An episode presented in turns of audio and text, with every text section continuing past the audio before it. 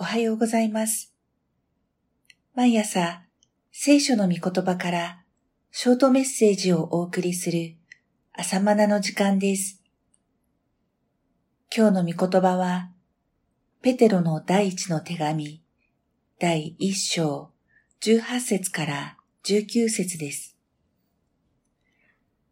あなた方が先祖伝来の空祖な生活からあがない出されたのは、銀や金のような朽ちるものによったのではなく、傷もシミもない子羊のようなキリストの尊い血によったのである。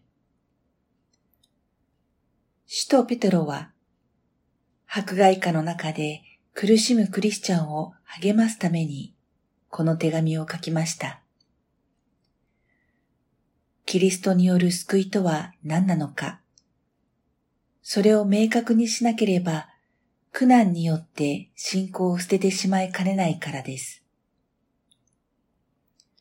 1、救いとは新しく生まれることです。肉体が新しく生まれるのではありません。私たちの内なる人である魂の神聖です。肉体の自分がすべてだと思っていた時の希望は、地上のことばかりでした。ところが、内なる人が新しく生まれると、天にこそ本当の希望があることに目覚めます。私たちを新たに生まれさせて生きる望みを抱かせ、あなた方のために天に蓄えてある、朽ちず汚れず、しぼむことのない資産を受け継ぐものとしてくださったのである。天にあるしぼむことのない資産を相続するものとなったのは、私たちが新しく生まれ、しかも神の子供として生まれたからです。子であるので相続人でもあります。目に見えることに希望の根拠を求めません。そうであれば、迫害や試練の中で初代教会の信仰は消滅してしまいました。むしろ、その試練を通して、あなた方の信仰は試されて、火で精錬されても、朽ちるほかはない金よりも、はるかに尊いことが明らかにされ、イエス・キリストの現れるとき、賛美と栄光と誉れとに変わるという約束に根拠があります。そして、まだ見てはいませんが、信じて言葉に尽くせない輝きに満ちた喜びに溢れている。それは信仰の結果なる魂の救いを得ているからです。時を経て、2000年後の私たちにも、この喜びがあることに気づいてください。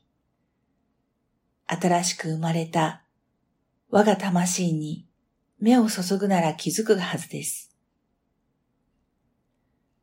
当時の外側の環境は迫害でした。今の私たちの環境も試練や困難です。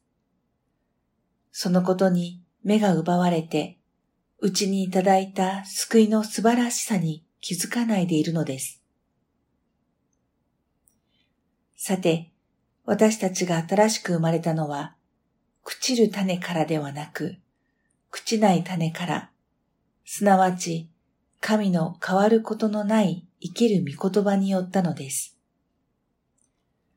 私の努力によるものではありません。地上の生まれ育ちが根拠でもありません。神の御言葉という種によって新しく生まれました。人間の種、生死であれば、やがて朽ちる肉体の命が生まれるだけですが、神の霊的な種、御言葉が私の心にまかれ、神の子としての命が生まれたのです。2、救いとはあがなわれることです。聖書の重要なメッセージは、神が私たちをあがなってくださったことです。あがないは重要な語句ですから整理しておきましょう。あがなうとは、他の誰かが代金を支払って買い取ることです。代金を支払うのが自分ではなく、他の誰かであることがポイントです。よく似た語句で、償うがあります。これは自分で代金を支払うことです。ある程度の失敗は自分で償うことができます。でも、私たちの罪は自分で支払うことのできない膨大な借金です。イエス様の例え話の中で、その罪の借金たるや一万タラントだと教えてくださいました。マタイ18章24節当時の1万タラントは、労働者の20万年分の賃金に相当します。20万年も働いて返済できますか？到底返済不能の金額です。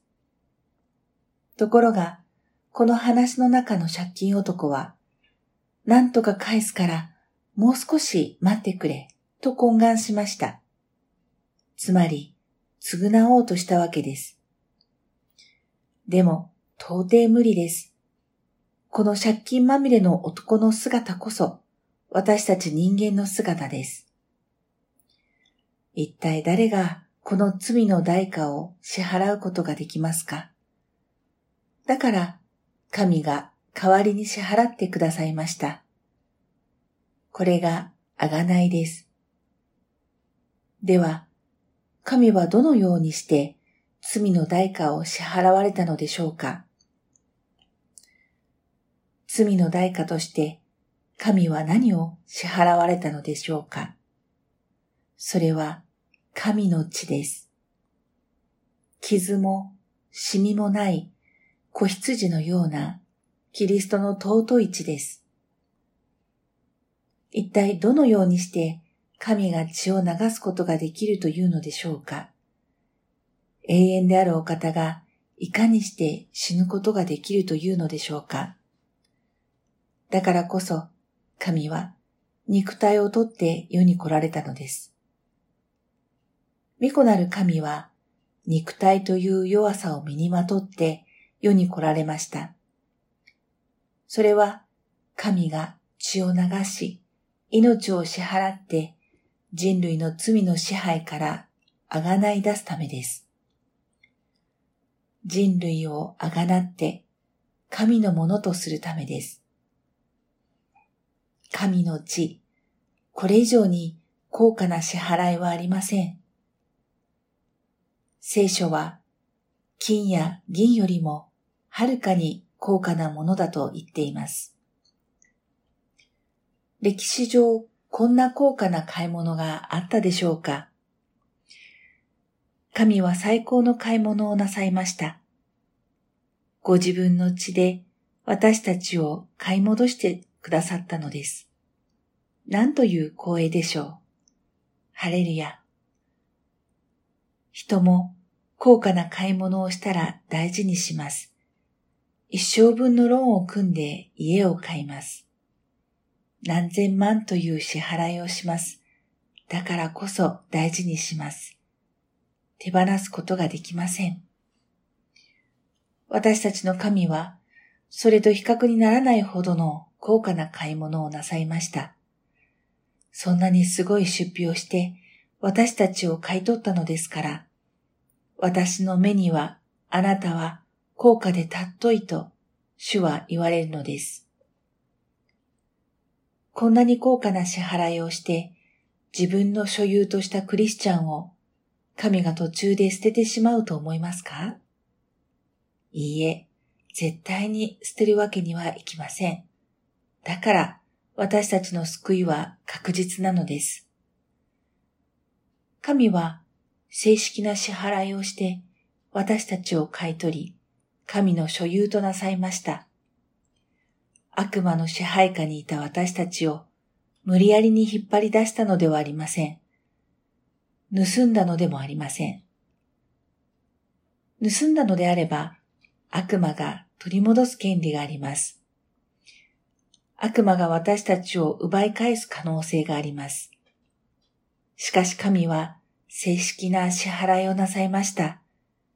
しかも、お釣りが来るほどの、いや、お釣りの方が大きいほどの支払いをなさいました。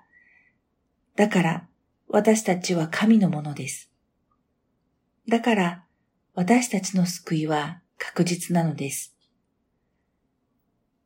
私たちの罪が許されるために、神の地という最高の代価が支払われたことを感謝します。確実な支払いのゆえに、その救いが確実であることに感謝します。